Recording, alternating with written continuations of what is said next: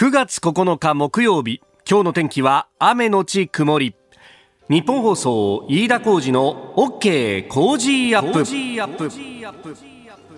朝6時を過ぎました。おはようございます。日本放送アナウンサーの飯田浩二です。おはようございます日本放送アナウンサーの新業一華です日本放送飯田浩二の OK 工事アップこの後8時まで生放送ですえー、今日もね、あのちょっと外、日本層のスタジオの外はね、有楽町暗いなという感じであります。なんか、あの午前中いっぱいというか、午後ぐらいまでずっと雨が降るみたいなね。そうですね。今日はですね、ほぼ一日雨が降ったり止んだりを繰り返しそうでして、え予想最高気温もですね、東京都心22度ということで、10月の中旬から下旬並み。なるほど。はい。ですので、ひんやりと感じられそうですね。いやー、なんかね、直前然というか、2、3日前の週間予報だと、昨日あたりから暖かくなってみたいなね、はい、えー、予報が出てたんですけれども、いや、昨日もさして気温上がらずという感じで、でね、まあ、過ごしやすかったは過ごしやすかったんですけど、今日はむしろちょっと上に羽織るもので調整しなきゃねっていうぐらいの感じになっております。で、あのー、そんなですね、えー、過ごしやすい陽気、まあ、ただ、あの、ちょっと昨日もね、どんより曇ってましたけれども、えー、そんな中、僕も、あの、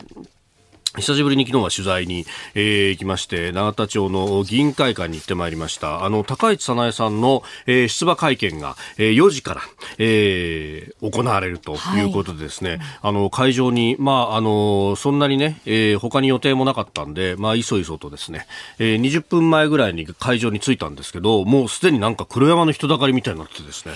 いやー、感じは、かまあ、ちゃんと感じはしてないんですけども、報道陣多分100人ぐらいいたんじゃないかなという感じでですね、まあ、あの、議員会館の中の多目的ホールって結構広い、えー、会場にもう机と椅子を並べているんですけれども、それも埋め尽くすような感じで、まあもちろんあのコロナ対策でですね、えー、3人掛けのテーブル真ん中1席抜いてみたいな感じでやってたんですが、もう座る席もなくてですね、えもうこうやって、あ、立たなきゃダメだな、みたいな感じで、端っこの方でずっと立って見てたんですけど、はい、いや、やっぱ高橋さん気合が入ってるというかですね、あの、冒頭の発言だけでも45分間、で、質疑応答含めて2時間弱、もうね、あの、あ、やっぱ俺若くなくなったなと思うのが、はい、もう腰が痛くてね、大丈夫ですか？途中からどうしようか、これは、みたいな感じで、えー、ね、そんな中でこうメモ取りながら必死にこう聞いたんですけど、まあやっぱりね、えー、それだけ気合が入ってるという感じで、もうほとんどペーパーも見ずにですね、空でずっとこう政策をとうとうと語るという感じで、えー、ありました。まあ、後ほどね、あの、その模様を録音も含めて、えー、お聞きいただこうと思います。けれども、まあ、あの、前回ね、あの、8月の半ばぐらいに、え、えー、高橋さんが、まあ、総裁選出るかもしれないぞっていうところで、まあ、文藝春秋、月刊文藝春秋に、えー、論考の記事が載った直後ぐらいに電話でインタビューしてましたけど、その時はこう、はにかみながらですね、サナエノミクスって言ってもいいのかなみたいな感じで言ってたのが、はい、堂々とですね、これがサナエノミクスですというような形でですね、えー、経済政策も打ち出していて、で、あの、あの当時は出るか出ないかわからないし、出たとしてもどうだろうねっていうような話があったんですが、もう今は顔写真付きで、ね、あやっぱこう流れっていうのは2週間ぐらいで大きく変わるもんだなというのをこう実感した。まあそういうこう注目もあるから記者さんたちもいっぱい集まって、まああの記者会見そのものもですね、まあ、あいろんな記者の人がいるなという感じで、ちょっと騒然とする場面なんかもあったりもしましたけれども、まあでも、あの、それにもそつなく答えているあたりは、やっぱさすがに総理総裁候補っていう人は肝が据わってるんだなということを思った次第であります。。そして、その高市早苗さんですが、えー、明日、えー、9月10日金曜日、えー、この OK 工事アップで、えー、また、あ出演が決定いたしました。電話でのインタビューを生でお受け、えー、いただけると、えー、いうことであります。えー、そう考えるとですね、えー、昨日まで河野さんがインタビューで録音で出て、そして岸田さんが昨日出て、明日はあ高市さんと。まあ今、名前が取り沙汰されている人は一通り網羅できるなという感じでございます。ますので、ええー、そして今日はですね、今日明日と、えー、甘利明さんのインタビューと、はい、まあこの方もですね、まあある意味こうキーマンのような人でもありますんで、うん、えー、甘利さんにも政策をじっくりと聞いております。特にあの経済安全保障というあたりのね、えー、話であるとか、えー、TPP あたりを今日は聞いてますんで、えー、ぜひ、えー、最後までお聞きいただければと思います。あなたの声を届けますリスナーズオピニオン、えー、この OK 工事アップはリスナーのあなたコメンテーター私田新業アナウンサー番組スタッフみんなで作り上げるニュース番組です、えー、ぜひメールツイッターお寄せください。今朝のコメンテーターは外交評論家三宅邦彦さん、えー、この後すぐリモートでのご登場です。えー、7時台取り上げるニュースですがあまずは緊急事態宣言の延長についてそれから高市さんの昨日の総裁選出馬会見、えー、アフガニスタン情勢サンフランシスコ講和条約調印から70年、えー、そして甘利明さんのインタビューと続いてまいります。今週は番組で作った麹米千葉の新米コシヒカリを毎日抽選で20人の方にプレゼントしています。ポッドキャストや YouTube でお聞きのあなた方にもプレゼントが当たるチャンスです。番組のホームページのプレゼント応募フォームから、住所やお名前、電話番号を登録してご応募ください。えー、工事未来提言。この時間からコメンテーターの方々にご登場いただきます。えー、今朝は外交評論家内閣官房参与三宅邦彦さんです。三宅さんおはようございます。おはようございます。おはようございます。おはようございます。えー、はい、リモートでのご登場という形になります。はい、さああ、この時間はですね、えー、911から20年ということで、まあ、間もなくそうなる、えー、民主主義国家のあり方とはという、ちょっと大きなテーマでまずはお話を伺っていこうと思います。はい。ええー、あの同時多発テロからね、えー、いよいよ20年、今週末迎えるということになりますね。そうですね。僕、あの時北京にいたんですけどね、この20年をこう振り返ってみるとね、はい、まあ、大きな流れを考えると、うん、そもそも1990年、91年でソ連が崩壊しましたよね。はい、でそれまでは冷戦、東西冷戦の時代だったと。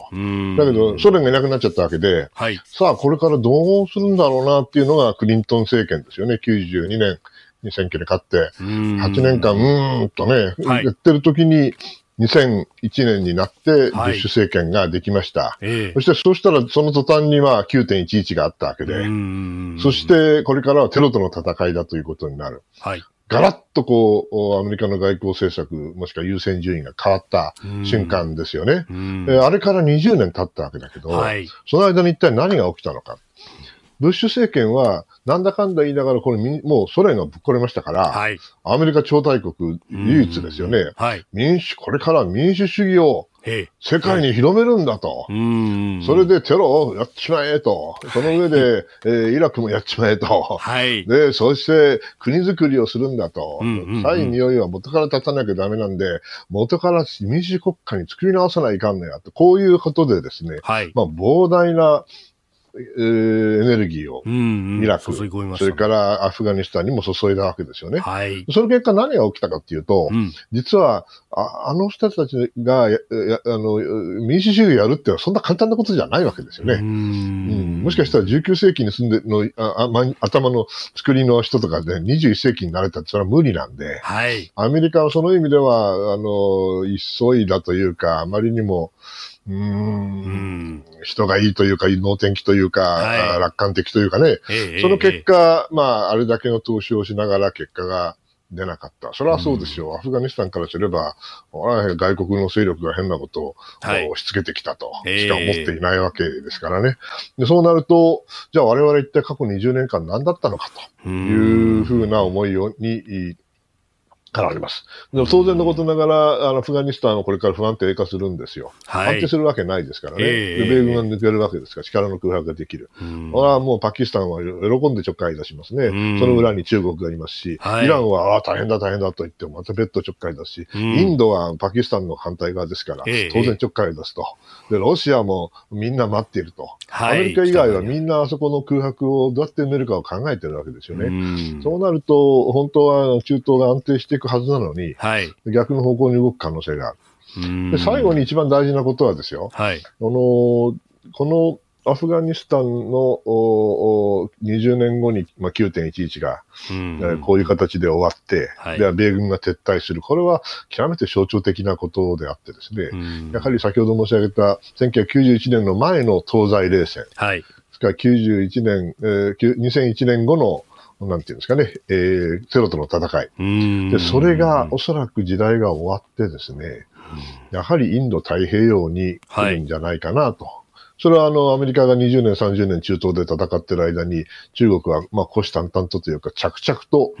軍事力、政治力、経済力を強めてきて、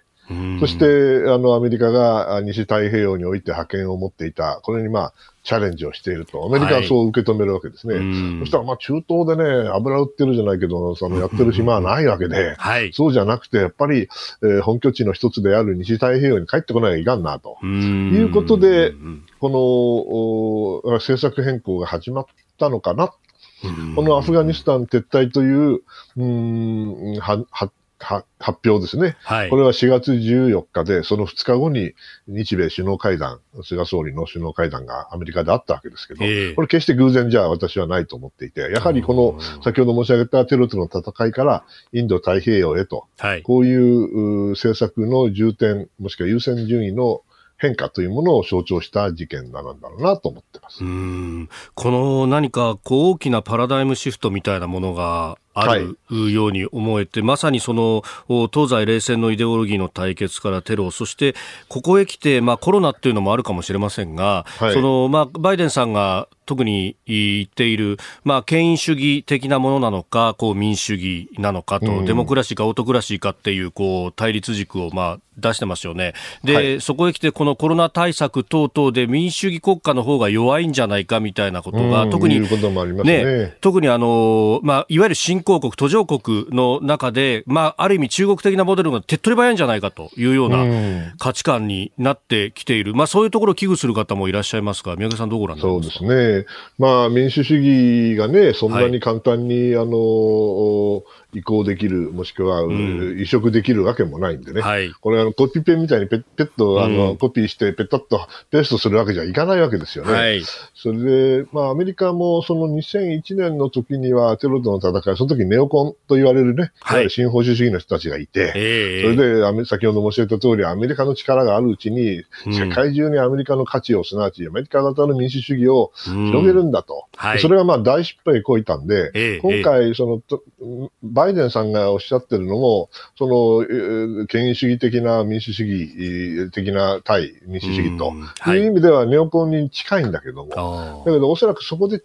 決定的に違うのは、うん、バイデンさんは別に力を使ってこれから世界中にね、はい、民主主義を広げていこうってことじゃなくて、まあ、やれるところはやってくださいと。だけど、できない、我々もそんな、あの、もう介入しませんよと。はい。ということ、ただし、その、民主主義というものの価値というものを掲げるのは、これは変えないけども、うん、具体的な行動というものは、より、うん、プレゼンスにせよ、中東においてですね、はい、特に、もしくは、あ介入。というものは下げていって、むしろ中国との競争にそのエネルギーと時間をかけていくんじゃないかなと。まあ、これはかなりアジア諸国から言えば、希望的観測なのかもしれないけど、はい、そういう方向に今動いているとと思います。うん。そうすると、その軍事力的なパワーではなくて、ある意味、アメリカもこう、まあ、ソフトパワー的なこう使い方をしていくっていうことになりますか？というか、あの無駄な戦争というか、無駄な戦争をやって終わらないわけですよね、はい、アフガニスタンに戦ってもね、えー、で、えー、イラクでもそういう時期があったシリアでもそうでした。そのような無駄な戦争はもうしないと。はいね、だからといって、じゃあ、プレゼンスはゼロにしはする気はない。なぜかというと、イランという脅威がある以上は。はい、そして、その湾岸地域、サウジアラビアも含めですね、みんな脆弱ですからね、で人口も少ないし、国土は広いわけですから、なかなか難しい。はい、となると、やはり湾岸地域にはちゃんとプレゼンスを置く。えー、今回もタリバンとの交渉がカタルですけどね、はい、カタルには巨大なあの基地が実はあるんですよ、アメリカの。アメリカ軍の。えー、それからもちろ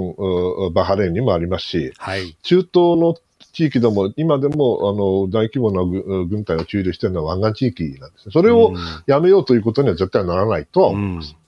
でそこでのこう日本の役割なんですが、はい、あのアフガニスタンへのアプローチ、まあ、アメリカはあそうやって軍事介入も含めて入っていった。でその後の平和構築であるとか、はい、まあまあ、国家を作るというところで、まあ、日本、それこそ尾形貞子さんも、はい、中に入って、まあ、ある意味こういろんな意味での包摂というようなところをこう努力をしたっていうようなありますね、はい、これってやっぱり日本の役割として今後、まあ、ある意味のロールモデル的になりますか？うん、あの今回ね、はい、欧米の国々、特に NATO の諸国は、うん、当然タリバンも含めて中で戦ったわけですね、軍事力を使って。えー、そして相当、まあ、国内で反発を受けて、だからこそ、その大使館で働いてるアフガン人も含めて身が危ないわけですよ。うん。はい、じゃあね、日本はそういうことをやったのかと言われれば、うん、別に戦ったわけじゃないんですね。はいそして今おっしゃったように、民政の支援を、人道的な支援をしかやっていないわけですよ。はいうん、でだからそういう意味ではね、私はあの日本が甘いと言われるかもしれないけど、欧米諸国、特に向こうで軍隊を駐留して戦った連中と、はい、それから日本があタリバンの人たちの頭の中で全く同じだと私は思い思いたくないし、思わないです。ですから、その意味ではね、あの我々がやってきたことは、ある程度のことは理解されていると思うし、それはあのこれからも続けるべきことだと思いますよ。それは十分、あの私はやる価値があると思っていて、どんなにそれは国がある程度ね、内戦で荒廃しようとしても、はい、我々が基本的にやろうとしてるのは別に民主主義やろうとしてるんじゃない。うん、そういうことじゃなくて国づくりをする。で、国づくりの基本は人づくりですから、はい、ですからそのような人たちは、あの、サリバンが誰来ようが誰が来ようがですね、えー、能力なり意志なりを持って、そして国づくりをやってくれる人たちを育ててるはずですから、それが成功している限りにおいて、その日本の成果というものが消えることはないと、あの、思っています。その意味では、まあ、ある意味草の根的なものっていうのをやるのが日本の真骨頂だったりするわけですか？そうですよね。そして、あの、別に押し付けることではなくて、はい、彼らにその国づくりの能力なり、ノウハウなり、えー、そして知識というものを一緒に共有しながらね、彼らがやっていくのを支援すると。あくまであの主人公はアフガン人なんであって、はい、あの外国から押し付けるというわけではないということは、それはタリバンの人たちだって分かってると思いますよ。ですから、あの日本の大使館員のあの例えばアフガン人の協力者もしくはスタッフでもね、はい、それは他の国の大使館もしくは軍隊の通訳とは僕は全然違うだろうと思ってるんですけどね。うん。まあ、そのアプローチを、まあ、アフガンのみならず、こういろんな国にやっていく、はい、まあ今もやってるということになりますか？そうですよね。あの、それしかないと思いますし、日本は別に中東に政治的に野心があるわけでもないし、はい、あそこでグレートゲームやってるわけでもないわけですから、えー、あくまで主人公は人々、国民、えー、一般庶民だと思います。その人たちを助けていくということに尽きるんじゃないでしょうかね。それが日本にとっての一番の国益だと思ってます。うんえー、911から20年民主主義国家のあり方とは、そして、まあ、日本どうやっていくかというあたり、まずはあお話をいただきました。えー、今日、大宮家さんには8時までお付き合いいただきます。よろしくお願いします。よろしくお願いします。ここが気になるプラス、スタジオに長官各紙が入ってまいりました。えー、後ほど7時台にも取り上げますが、えー、新型コロナウイルス対策の緊急事態宣言、えー、この延長について、えー、が一面トップというところが多いですね。えー、今日はあ4紙が、えー、それで一面を取っています。朝日、毎日、読売、それから東京新聞。えー、朝日新聞一面宣言下の行動制限緩和という、まあ、あのこのね、えー、対策についてのところを一面に取ってますが、えーまあ、一方で、えー、これがあまあ、19都道府県は月末まで延長へというところ、えー、毎日新聞19都道府県宣言延長、えー、それから読売も19都道府県月末へ延長と。うんいうことになっております。えー、まあいつまで続くんだろうねというところで、えー、あります。えー、それから産経新聞はあ自民党総裁選高市さんの出馬会見昨日の模様が一面トップ、えー、高市氏旧皇族復帰を支持というところを取っております。で、えー、気になる記事で一つご紹介したいのが、まあ、各紙ですね、えー、経済面などで、えー、載っけておりますけれども、えー、昨日内閣府があ8月の景気ウォッチャー調査を発表いたしました。街角景気と呼ばれるもの、えー、3ヶ月ぶり悪化という見出しが立っております。まあ、新型コロナの影響というところで、えー、3ヶ月前と比べた現状判断指数季節調整済みの値が前の月と比べ13.7ポイント。ポイント悪化34.7、えー、そして先行き、まあ、あの、この先どうなりますかねっていう予想を聞いた判断指数も前の月と比べて4.7ポイント低下43.7という数字が出ております。あの、新型コロナの影響で持ち直しに弱さが見られるというふうに、基調判断も4ヶ月ぶりに下方修正をしたということになっております。まあ、これあの、アンケート調査で良くなっているが、まあ、プラス1点と。で、やや良いで0.75というふうに、こう、傾斜をつけていって、悪いだと0。えー、で、全体でですね、パーセンテージをかけていくという数字になっております。ということでですね、まあ、50を上回ると、まあ、いいですよって答えた人が比較的多いという、うまあ、そういう数字なんですけれども、ただ、私ちょっと現状よりもね、あの、この数字よりももっと、あの、実感としては悪いんじゃないかなと思うのが、これあのアンケート調査なんで、その回答のですね、えー、一部というのを、まあ、特徴的な判断理由という形で、えー、ペーパーを見ると概要で載っけてるんですけれども、この変わらないっていう答えた人、ポイントで言うと0.50ポイントの人たちも見るとですね、あのー、もともと下がったところで、ドーンと下がった後に変わりませんよって答えても、これ DI としては、あの0.5ポイントついちゃうんですよ。だから、あの、実際の実感としては、いや、悪くなったまま変わんないよっていうふうに答えてる人も、点になっちゃうんで、もうちょっとね、あの、悪い数字に本当はなってるんじゃないかなっていうふうに思います。もちろんこれあの、こう、実感を聞くものなんで、直前の報道のあり方であるとかにもかなり影響される部分があるということは、まあ、押さえておかなければいけないと思います。あの、このアンケート調査そのものがですね、8月の25日から31日に取ったということですんで、まあ、あの、都心でピークアウトしたかどうかぐらいのタイミング、まあ、相当これ、悪いタイミングで取ってるっていうのもあるとは思いますけれども、まあ、特にね、飲食店などにかなり影響が出ているところは免れない。まあ、その辺、新しい総裁の候補の方々が、まあ、どういう、こう、経済対策を打つのかっていうところは注目していきたいと思っております。えー、ここが気になるでした。ここで、ポッドキャスト YouTube でお聞きのあなたにお知らせです。ラジオ局日本放送飯田浩司の OK コージーアップ週末増刊号を毎週土曜日の午後に配信しています。1週間のニュースの振り返りそしてこれからのニュースの予定。さらにトレーダーで株ブロガーのひなさんが今週の株式市場のまとめと来週の見通しについてお送りします。後半には Cozy up コメンテーターがゲストと対談するコーナー。今月はジャーナリストの長谷川幸洋さん。麗澤大学の西岡努さん登場です。朝鮮半島問題北朝鮮をテーマにお送りします。週末もぜひチェックしてください。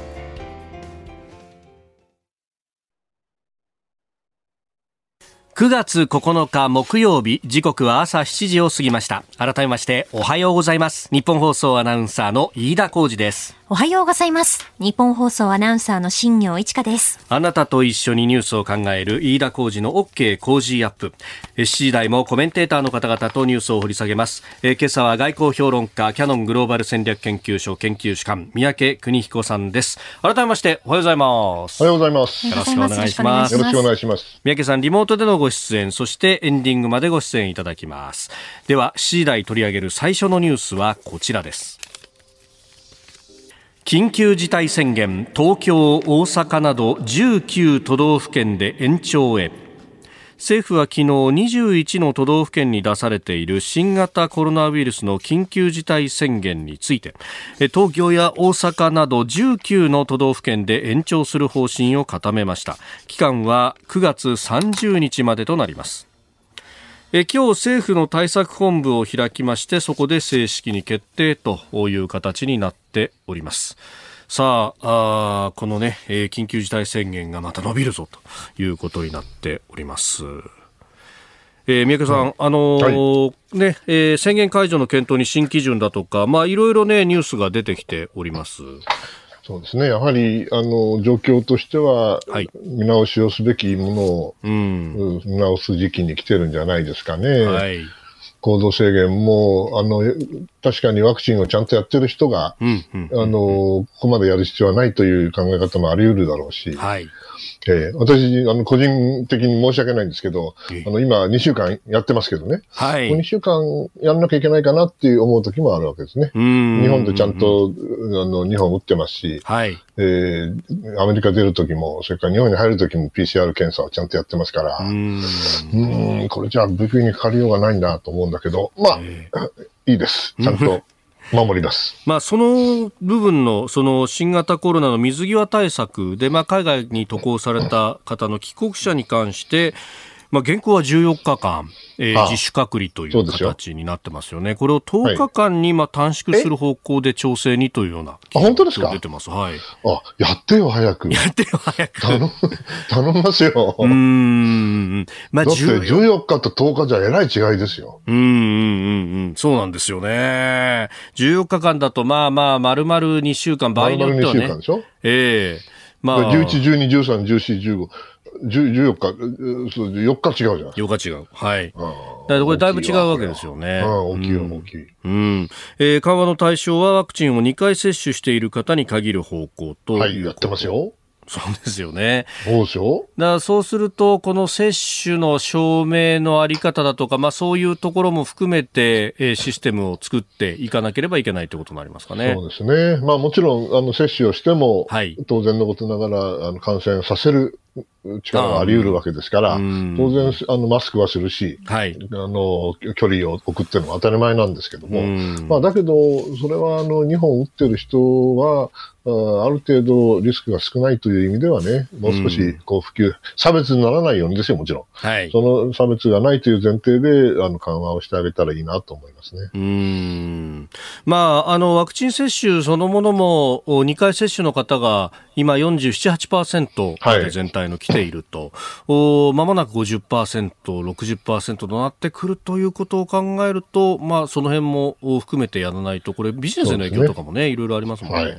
ただ、まあ、あの、今、アメリカのように全部、誰でも打てるんだけれども、打ちたくない人たちが、グループがいたり、政治的な判断でしない人がいるわけで、それに比べたらね、うんうんあの、日本はもう少し、はい、あの、まず打てるようになってからでないと、ええ、この制度を導入するのは早いかなという人はいると思いますね。うんそれは僕、正論だと思います。うんまあ、そして、まあ、3回目の、ね、接種も取り沙汰されてますが、そこに関してもすでに抑えたんだというような報道も出てきてますね。う んそうですね。まあ、私が打ったのが確か6月末だから、おおそらく来年早々にはね、はい、8ヶ月になるんで、んで寒い時期ですから、はい、3本目を打つってことは十分あり得るかなと。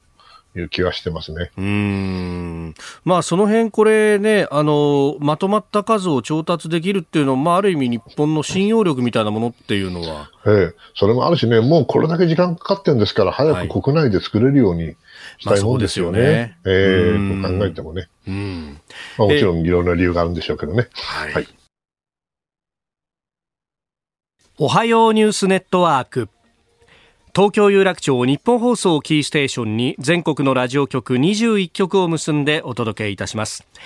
おはようございます日本放送アナウンサーの飯田浩二です今朝のコメンテーターは外交評論家内閣官房参与三宅邦彦さん取り上げるニュースはこちらです自民党の高市早苗前総務大臣が総裁選へ出馬表明私高市早苗は日本を守る責任と未来を開く覚悟を持って、ここに自民党総裁選挙への立候補を表明いたします。日本経済強靭化計画、いわゆるサナエノミクスの3本の矢は、金融緩和、そして、えー、緊急時の機動的な財政出動、そして大胆な危機管理投資、成長投資でございます。昨日国会内で開かれた高市早苗前総務大臣の出馬表明記者会見の模様をお聞きいただきました、えー、自由民主党の総裁選に立候補することを正式に表明したということで出馬表明は岸田文雄前政調会長に続いて2人目となります。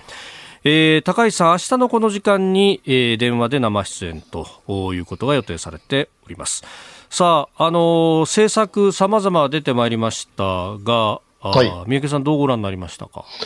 あの私、立場上ね、その、どの候補者がということは言いにくいんですけども、まあ、まず嬉しかったのはね、やはり、はい、いろいろな 経緯はあるけれども、総裁選が行われ、はい、そして候補者が出てきて、うん、そしてこういう具体的なあの政策の案をね、はい、出して、えー、堂々と議論をすると、これちょっと最近なかったんですよね、はい、あったようでね。ですから、その意味では、あの金融緩和、はい、そして財政出動、うん、まあ、このサナエノミクスという のがどうかわからないけれども、はい、このや、や、これも安倍さんの考え方が、まあ、踏襲されてるんだろうなと思いました。それから、それ以外にも新しい経済安全保障包括法、はい。えー、先端技術の海外流出を防ぐと、これはあの絶対に必要なことですよね。はい、ですから。あちょっと今あ、音声が途切れております。はい、あ切れちゃった。ごめんなさい。えー、復帰しております。はい、大丈夫です。はい。えー、経済安全保障についての話。えー、これはね、絶対やんなきゃいけないことですから、あの、やはり、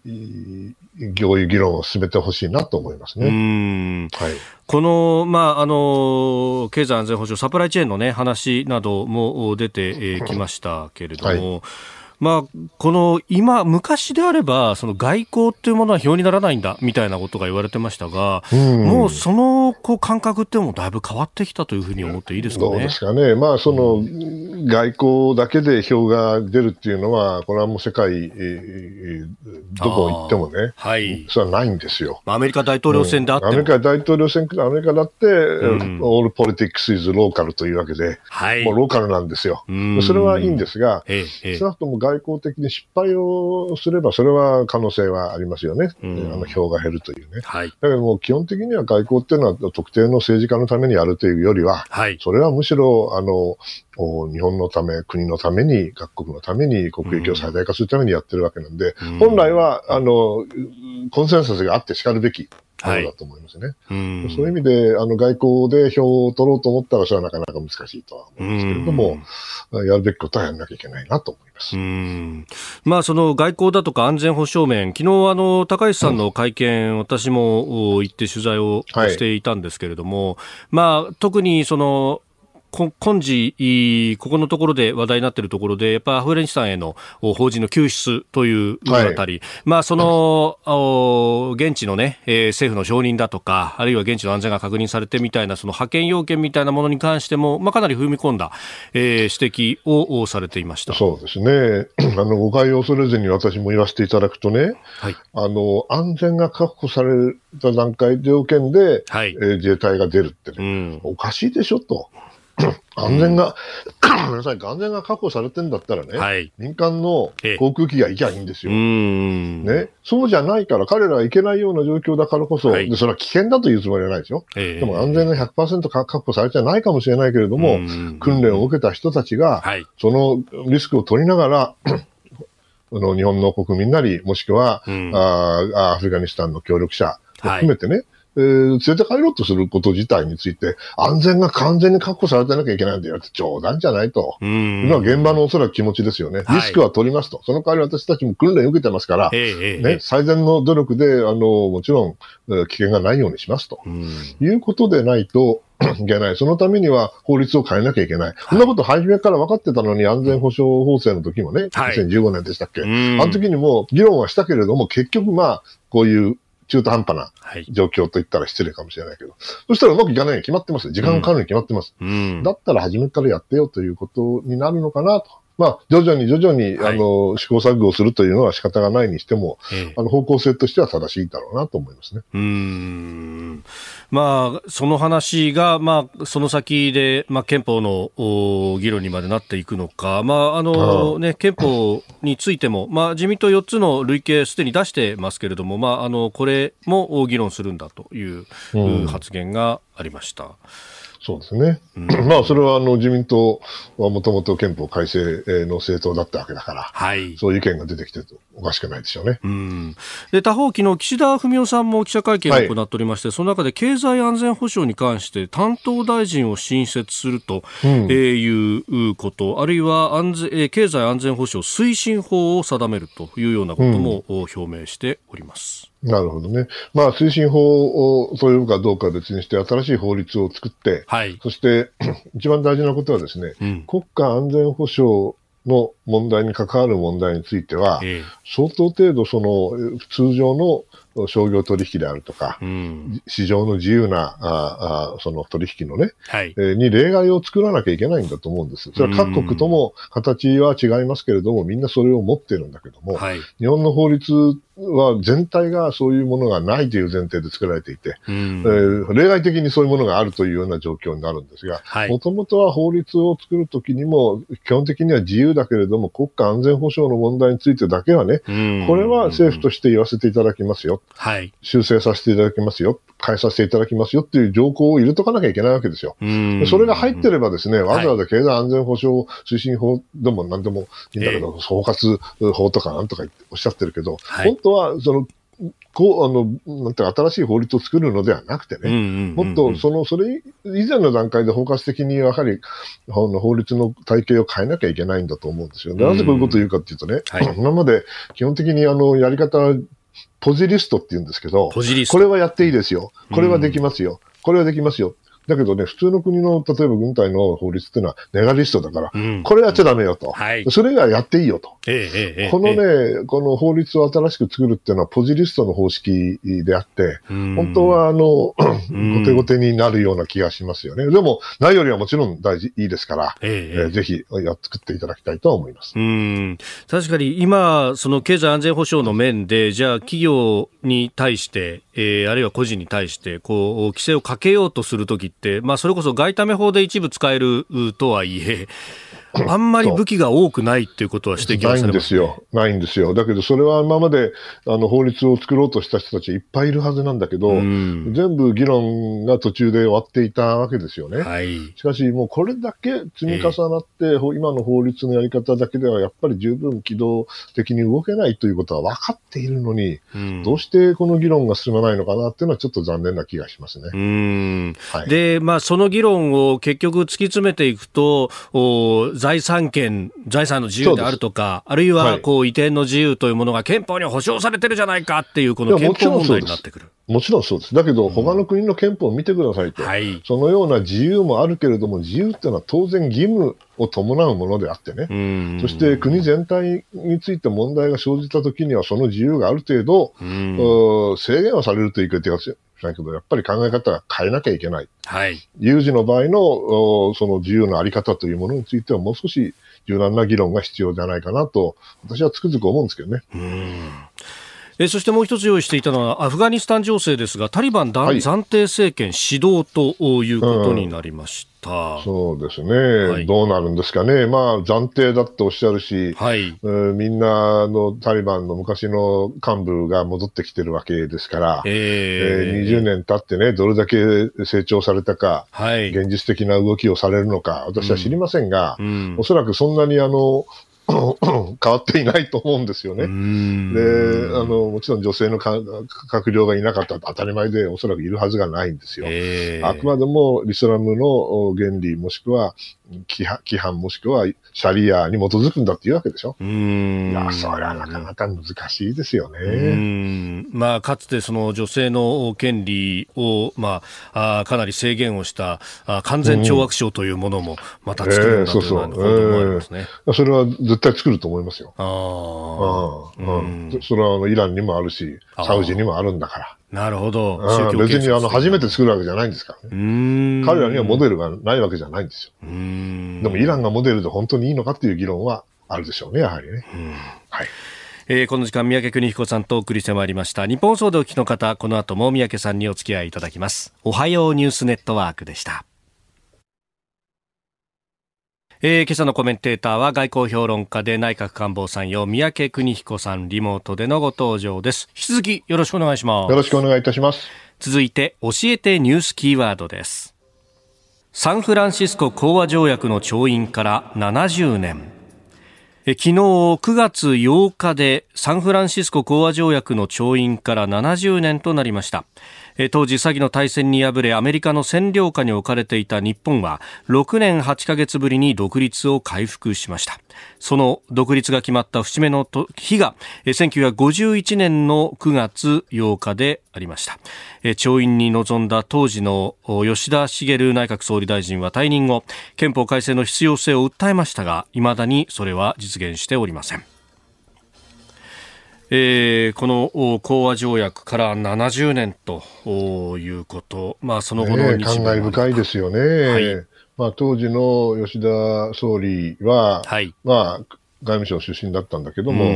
戦争中は冷や飯食って、はい、そして、えー、まあ、戦後に出てこられて、この国、日本の戦後の、まあ、骨格を作られた方ですよね。でその時に、その、当然、よく言われるのはね、はい、えー、あの、非武装で、まあ、非武装と言われても困るんで、最小限の武装で、はいそして、あの、経済中心と、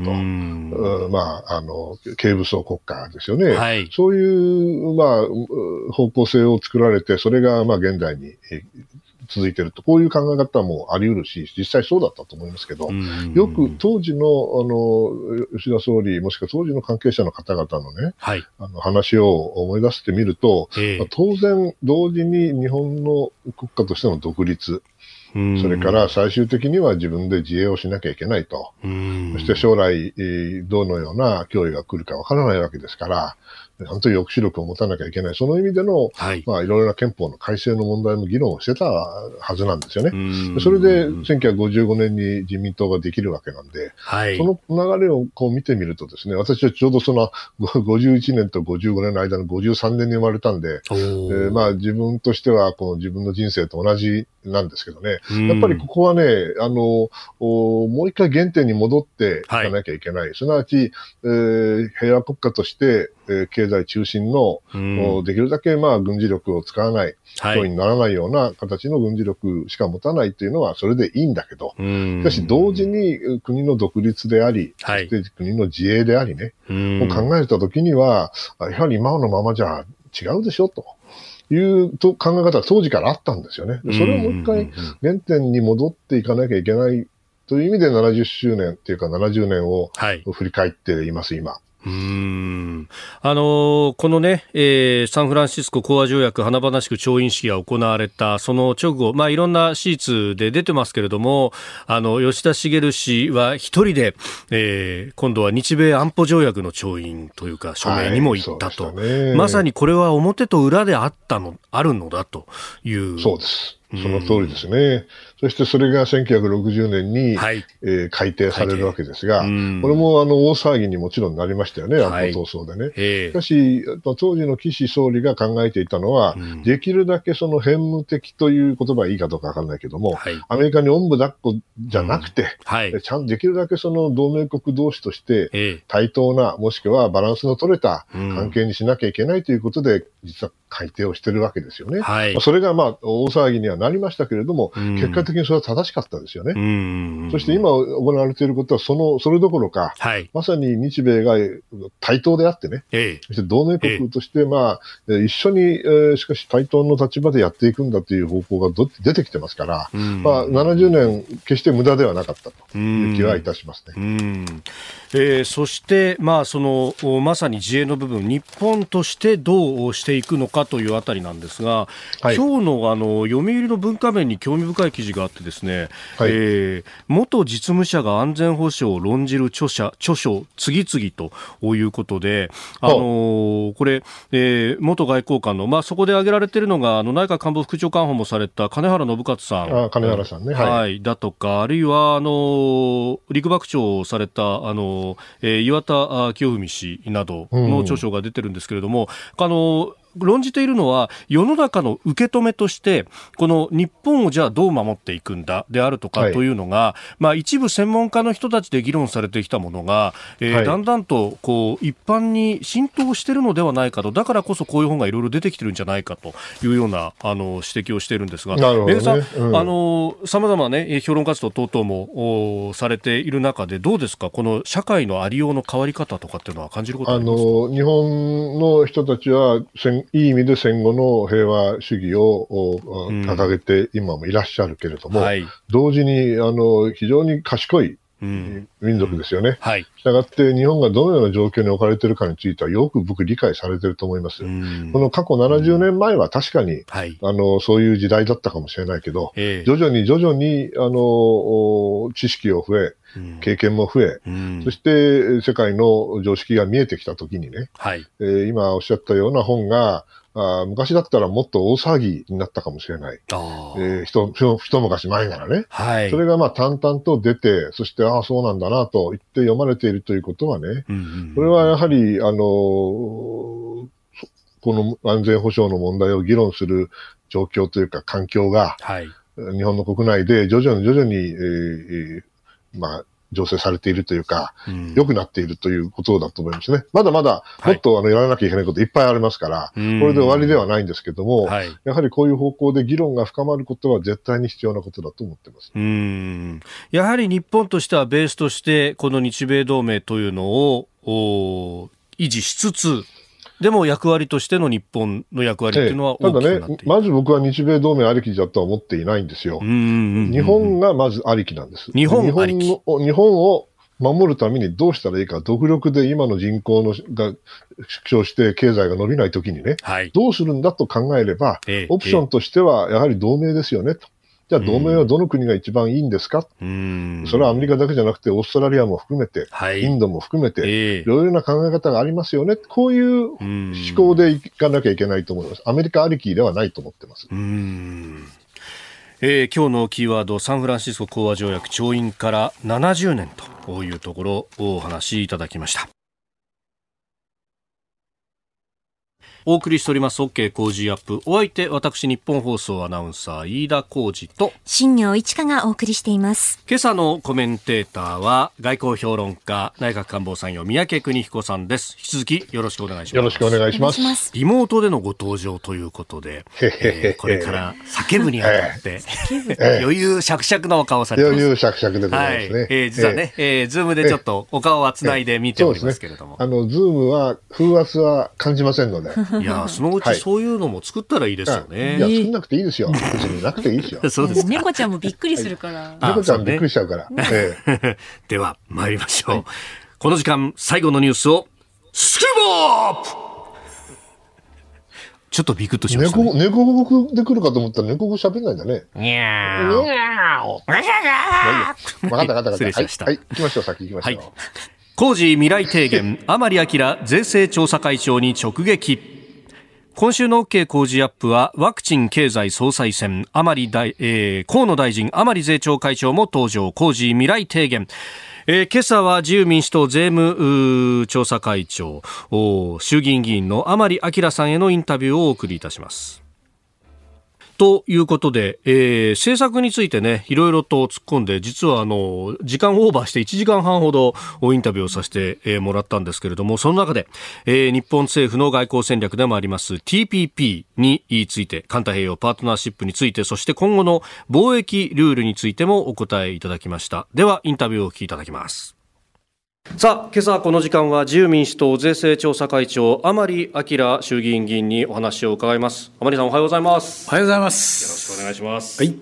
閣僚として TPP の形を作るというところに非常に尽力された、うんうん、あれってまさにそのグローバルな、まあ、サプライチェーンを、まあ、広げていこうあるいは壁を低くしようというような試みのようにも見えるんですけどそこと経済安全保障というのはつながるものです安倍内閣がですね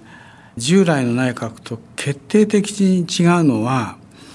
日本政府っていうのはですねあの世界が提案した規格とか標準とかルールにどうやって参加するかどうやって早くあの馴染ませるかっていう政策だったんですけども、はい、安倍内閣になって TPP やですね FOIP っていう開かれた、自由で開かれたインド太平洋構想とかですね、はい。こう日本が提案したのにアメリカをはじめ各国が乗ってくるっていう、日本がルールメーカーっていうことはおそらく安倍内閣が歴史上初めてだと思うんですね。でこの自由貿易っていうのは間違いなく世界経済を発展させたんです。貿易自由度が高まって国際間取引が増えていくに従って GDP って全くパラレルに増えていくわけです。それが機能不全を起こそうとしているとい。うことで、全世界じゃないけどもある程度の規模のマルチの仕組みを作ってそれを世界標準にしていくっていう取り組みが TPP なんです。で TPP はですね P4 って言って弱小国からスタートしているのにアメリカがそれを使おうとして乗ったところからですね貿易に関するルールの重要度がぐんと大きくなったんです。でそれに ASEAN の有志国が入っていったと。ところがそこの問題点はね、はい、まあ、象とアリの集団と言われたわけですよ。ね、もうアリがいっぱいあるけど象にすぐ踏み潰されちゃうと。アメリカが象だと。アメリカが象。でこれじゃあ要するにアメリカのルールにみんなが乗らなくちゃならないとただアメリカは広大な市場を持ってますからアメリカの市場にアクセスしたいわけですよみんな。だから象のそばにいると危険だけども、はい、しかしそこの市場は魅力的だっていうところだったんですね。でそこに日本が入りました。で私は TPP 担当大臣やるときにですね、はい、覚悟を決めて臨もうとあの自分に言い聞かせてたんです。それは何かというと、はい、アメリカと絶対に臆せずタイに交渉すると、アメリカと同等にやれなければ負けだって自分に言い聞かせてですね向こうの大臣とやる時もですね、はい、忘れないでくれと。日本はアメリカの最大のパートナーだけど対等なパートナーだからねって言ったんです、はい、必ず。でその結果ですね象とアリの集団にライオンが入ってくれた虎が入ってくれたという評価になったわけです。だから ASEAN の人たちが頼りにしたんですね。あのベトナム大臣からははっきり言われましたから、日本が入ってくれてまあイメージ言えば兄貴分に我々のなってくれてアメリカに物を言ってくれてると日本が入ってくれてありがたいっていうことを直接言われたことがあるんですけども TPP やった時にですね、はい、関税を障壁を取っ払ってそれから関税以外のいろんな貿易消費を取り払うっていうことが大事なんですが、はい、もう一つ、うん、新しいですねデジタル化データ経済を目前にしてですね、うん、データの取り扱いとかですね、はい、あるいは知財の取り扱いとかですねそういうルールを作んなきゃいけないと思ったんです。だから私はアメリカのフロマン大臣と話す時に日本とアメリカでルールを作ってそれを世界標準にする目論見みなんだからねと。データの対応ルールとかですね、はい、え知財とか投資のルール。これを世界標準にするんだからね、うん、それをよく考えてほしいと、うん、関税も大事だけども世界のルールを我々が作るってことがもっと大事だよっていうことを言ったんですね。そのデータに関してはあのその後大阪で G20 が行われました。そこで大阪トラックというものができて、うん、各国合意もできたまさにその日米で作ったルールを広げていくっていうのがあれは具体化した例というふうに見ていいですか？あれもですね、ええ。安倍さんがダボスで提言したわけですよ。ああ、スイスのダボス会議でまダボス会議で。で、日本の提案、国際ルールになろうとしていると。うんえー、甘利明さんのインタビューの模様をお聞きいただきました。やくしくもここでも日米対等でという、話が出てきました。そうですね。まあ、あの、甘利さんのは僕は本当にあの、政策素晴らしい活動されてると思ってるんですけども、うん、この今のお話もね、全くその通りなんで、自由貿易っていうのはね、日本にとって実は一番最も有利な制度なんですよね。はい、ところが、アメリカはずっと共和党はそれをまあ、あの、ずっと掲げてきたんだけど、はい、民主党はもともとそんなに必ずしも自由主義者じゃないですからね。はい、そしてその共和党がおかしくなっちゃったわけですよ。うそうなるとね、日本にとっては他のあの途上国でも自由貿易がこの非常に有利な人たちはいますから、はい、一緒になって日本が主導してやるしかないんです。アメリカはもう頼りにならないんです。ですから、アメリカとは対等であるべきだし、で、じゃあこの標準、世界の標準を作るっていうのはどういうことかっていうと、はい、これね、単にそのデジタル知財、えー、もしくは国有企業の改革だけじゃなくてね、はい、大事なことはですね、世界標準を日米で作るということは、中国のルールは世界標準にはしないっていうことなんですよ。ですから、その意味でも、はい、あの、こうやってイニシアティブを取られてね、はい、そしてアメリカをうまく抱き込んで、ん。そして TPP やらしたっていうのはね、これはすごいことなんです。日本にとっては最も利益の大きな外交、経済面での外交の成果だと私は思います。うん。まさにこういう行動っていうのも、まあ、ある意味の経済安全保障とも、まあ、完全にこう一致する部分はい、そうですね。だけど、経済安全保障だけじゃなくて、これ全体の、はい、その、米中の覇権争いの中でね、えー、日本がどうやって国益を最大化するかという意味での一つの手段であろうと。いうことだと思います。で、まあ、あのー、この TPP ですけれども、イギリスの加入ってものが取り沙汰されていて、えーね今月内にも作業部会が。あそれは当然でしょう。EU から出るんだったらそうですしね。えー、で、そもそもアメリカが、あの、こけた時に、ね、抜けた時に、日本頑張りましたよ。頑張って11で TPP11 でやったでしょもうこれが勝利ですよ。ああれは僕素晴らしいあの英断だったと思ってます。今までであれば、かつてであれば、やっぱあそこでこうそのまま流れちゃうっていう可能性もあるんですか？流れちゃう。もしくはもう塩漬けになっちゃって。はい。交渉だけ一応続けるけど。ええだけど、あそこで日本が立ち上がったですよね。あれは僕は本当に拍手喝采だったと思ってます。あれ動かなかったら塩漬けで、今はもう TPP はないですから、イギリスが入ってくるってこともないです。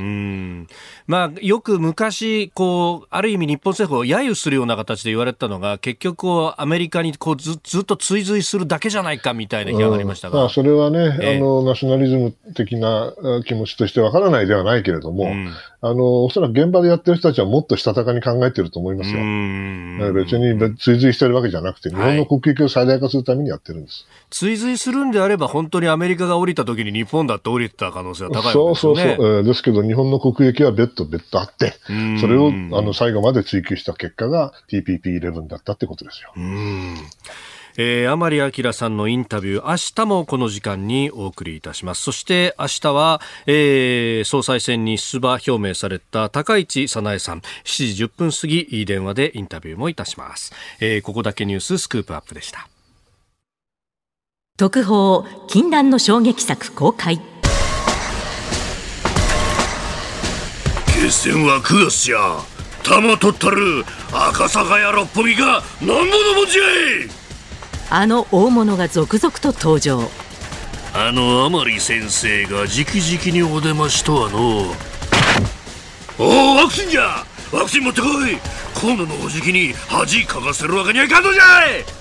い！一都三県東京神奈川千葉埼玉を巻き込んだ血で血を洗うラジオ界の構想が勃発。聞いとるやつは全員集合じゃとにかく頭数揃えるんじゃポッドキャスト YouTube 何を聞いても一緒じゃ。ここでは戦う番組しか生き残れない。しのぶの言わず飯田浩二の OK 工事アップを聞いたと言うんじゃ。平日の朝6時から8時の2時間日本放送じゃ。聴取者には豪華特典もプレゼント。聞いたリスナーのために千葉の米100人分集めとったで。ワクチン経済総裁選河野太郎大臣甘利明税調会長も登場。コージー未来提言日本放送で9月上旬公開。聞かない奴は豚箱叩き込んじゃるええな。飯田浩二アナウンサーもちょっとだけ出演の映画、古老の地レベル2絶賛公開中です。こちらもぜひご覧ください。